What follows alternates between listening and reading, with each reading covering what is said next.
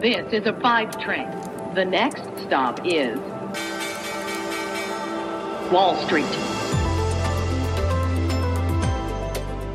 Hallo nach Deutschland und herzlich willkommen zu Wall Street Daily, dem unabhängigen Podcast für Investoren.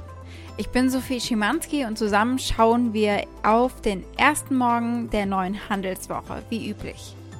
Die US-Aktien notierten am Montag leicht höher, während sich die Anleger auf eine der geschäftigsten Wochen des ersten Quartals vorbereiten. Der Dow Jones legte etwa eine Stunde nach Handelstart 80 Punkte zu, der S&P 500 klettert um etwa 0,2% und der Nasdaq Composite um 0,3%. Die Tesla-Aktie legt um mehr als 2% zu, bevor es ja nachbörslich den Gewinnbericht des Elektroautoherstellers geben wird. Über den sprechen wir später.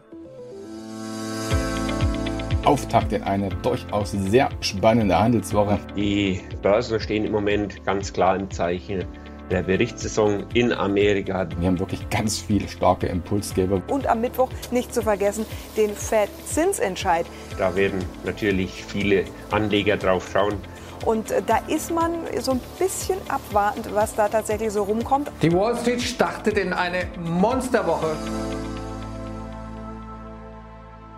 Ja, und genau deswegen werfen wir erst einmal einen Blick, was diese Woche ansteht. Und weil es so viele Berichtsergebnisse gibt, schauen wir, welche besonders relevant werden für die Aktien. Wir werfen einen Blick auf Tesla, da gibt es heute Nacht Quartalsergebnisse und ich zeige euch, worauf ihr euch einstellen könnt. Und wir schauen auf die zwei, ich sag mal, verunglimpften Impfstoffhersteller AstraZeneca und Johnson Johnson. Da gibt es Neuigkeiten.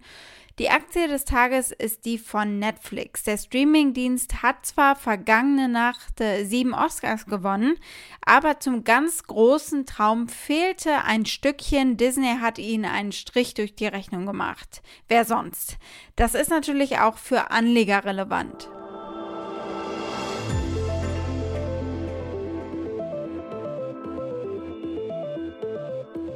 Werfen wir also einen Blick auf das, was diese Woche ansteht. Präsident Joe Biden dürfte mehr verraten zu seinem Plan, die Kapitalertragssteuer in den USA zu erhöhen. Wir haben letzte Woche schon gesehen, wie die Kurse abgerauscht sind nach den ersten Medienberichten. Das Notenbanktreffen steht Dienstag und Mittwoch an mit der Pressekonferenz am Mittwoch. Darüber hinaus werden sich die ölfördernden Länder, die OPEC und Russland, am Mittwoch treffen, nachdem die Gruppe beschlossen hat, die Drosselung der Ölproduktion um etwa 7 Millionen Barrel pro Tag zu lockern. Berichten zufolge hat Saudi-Arabien seine zusätzlichen freiwilligen Kürzungen bis Juli eingestellt erstmal was in den nächsten drei Monaten zu einer Ölmengenerhöhung um täglich eine Million Fässer führen dürfte. Ein Drittel der SP 500 Unternehmen wird in dieser letzten Aprilwoche Quartalsergebnisse veröffentlichen. Und da liegt natürlich auch die Gefahr, sollten zu viele oder die Großen zumindest enttäuschen. Vor allem gibt es diese Quartalsberichte von Schwergewichten in den Indizes, deswegen kann diese Woche besonders volatil werden. Telefonkonferenzen bzw. Zahlen stehen an von Tesla unter anderem, Boeing, AMD, BP, UPS, Ford, Starbucks und von den Big Techs Alphabet, Microsoft, Apple, Facebook und Amazon. Die Unternehmen haben einen starken Start bislang in diese vierteljährliche Gewinnsaison hingelegt. Laut FactSet haben Unternehmen bisher Gewinne gemeldet, die insgesamt um 24 Prozent über den Erwartungen lagen. Wenn das so weitergeht, wäre das der höchste Prozentsatz seit Beginn der Erfassung der Metrik durch FactSet im Jahr 2008. Liz N. Sonders ist Chief Investment Strategin bei Charles Schwab und sagt, die Ergebnisse sind sehr stark bislang, aber noch wichtiger wird, dass die Unternehmen vermehrt positiv nach vorne blicken. We're still early in earnings season, but of course the numbers have been gangbusters uh, so far. We've had less than 40 companies report, but 88% have beaten expectations. The percent by which companies have beaten so far is more than 20%, which is well above the kind of mid single digit norm for that kind of metric, at least pre pandemic. But we still have a ways to go. And, and I think it's not just what companies report for the first quarter, but what their outlooks are, particularly for the second quarter.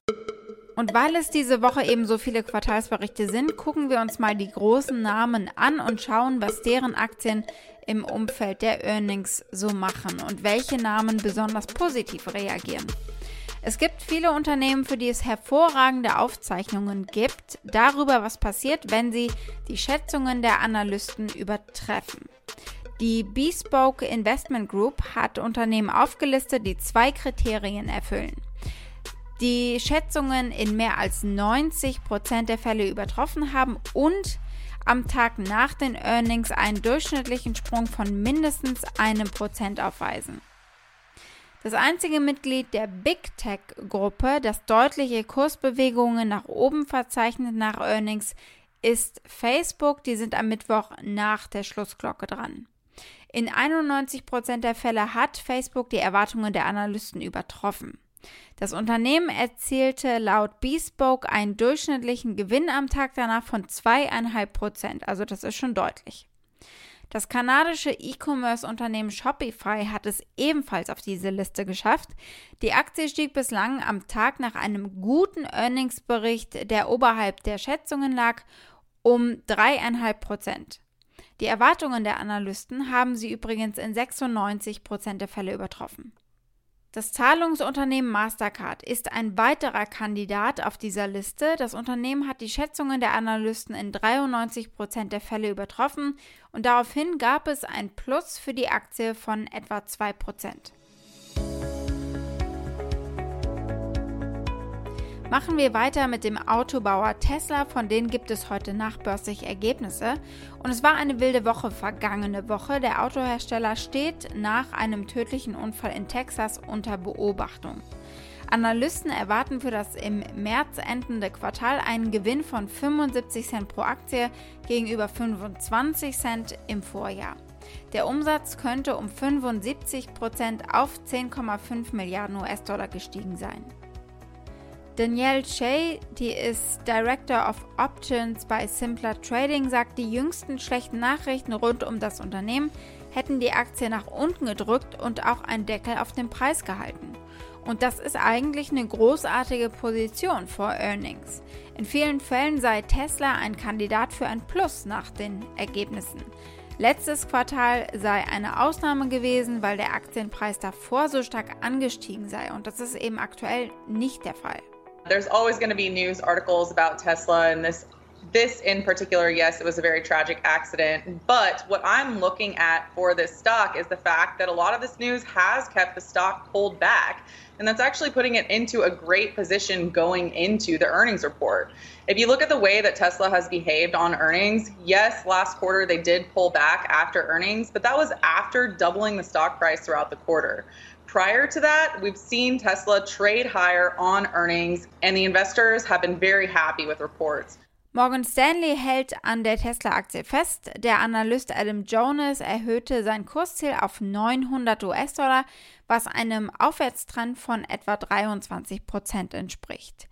Die Aktie schloss am Freitag bei 729 US-Dollar und steigt an diesem Morgen an. Ich gebe euch jetzt ein kurzes Impfupdate zu den Unternehmen AstraZeneca und Johnson Johnson. Die beiden verunglimpften Impfstoffe sind wieder gut genug, scheint es. In den USA wird wieder mit Johnson Johnson geimpft nach elf Tagen Pause und äh, die EU will noch mehr AstraZeneca. Sie hätten nicht genug geliefert, sagen sie. Das Pharmaunternehmen sagte seinerseits, es könne sowohl im ersten als auch im zweiten Quartal nicht so viele Impfstoffe liefern wie erwartet. Das hat die Einführung von Covid-19-Impfstoffen in den EU-Ländern natürlich verzögert und aus diesem Grund hat die Europäische Kommission jetzt gemeinsam mit allen Mitgliedstaaten beschlossen, ein Gerichtsverfahren gegen AstraZeneca einzuleiten. Im März sagte die Präsidentin der Europäischen Kommission, Ursula von der Leyen, AstraZeneca habe leider zu wenig produziert und äh, zu wenig geliefert. Und das habe natürlich die Geschwindigkeit der Impfkampagne schmerzhaft verringert. AstraZeneca müsse seinen Vertrag mit der EU einhalten, mahnte von der Leyen. Companies have to honor their contract to the European Union before they export to other regions in the world.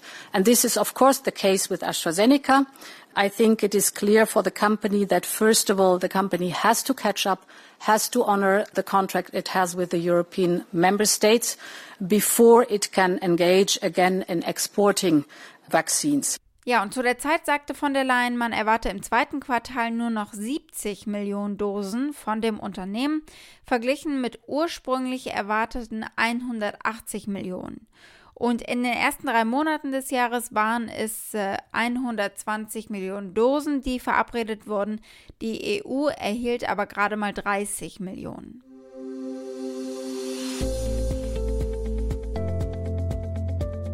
Die Aktie des Tages ist die von Netflix, weil sie heute Morgen aktiv ist, nachdem Netflix gestern bei den Oscars abgeräumt hat. Besonders spannend von einem Aktienmarktstandpunkt war es natürlich gestern Disneys und Netflix Gewinne miteinander zu vergleichen. Die beiden Unternehmen sind erbitterte Konkurrenten geworden, seitdem Disney seine Inhalte von Netflix abgezogen hat und seinen eigenen Dienst, der Disney Plus, gestartet hat. Netflix hat am Sonntag sieben Academy Awards gewonnen. Ma Rainey's Black Bottom und Mank wurden jeweils mit zwei Preisen ausgezeichnet. Netflix wurde außerdem als bester Live-Action-Kurzfilm, bester animierter Kurzfilm und bester Dokumentarfilm ausgezeichnet. Für die, wie ich fand, sehr bezaubernde Doku über einen Octopus, My Octopus Teacher. A lot of people say an octopus is like an alien. And you know There's something to this creature that's very unusual. I had to have a radical change in my life. And the only way I knew to do it was to be in this ocean with her. And then I had this crazy idea. What happens if I just went every day?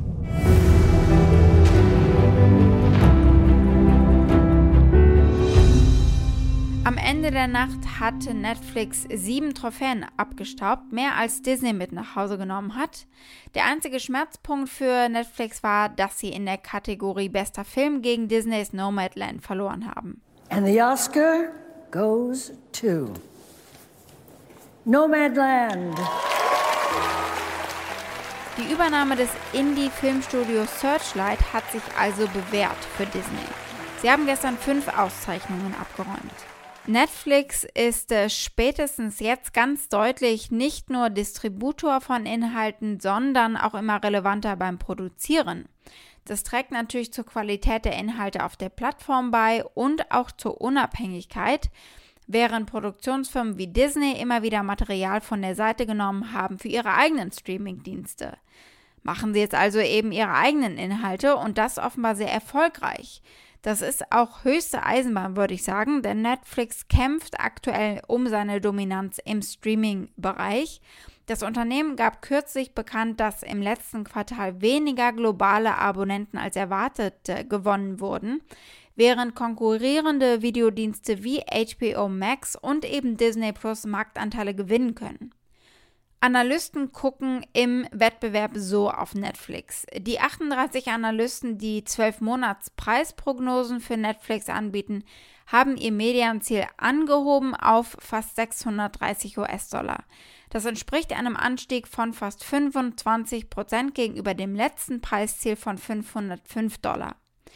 Der derzeitige Konsens unter 44 äh, Analysten besteht in einem Kaufrating. Wall Street. Das war's für heute mit Wall Street Daily. Ich wünsche euch einen schönen Abend. Für Fragen oder Vorschläge erreicht ihr mich via E-Mail unter wall-street-daily at mediapioneer.com. Bis morgen, eure Sophie.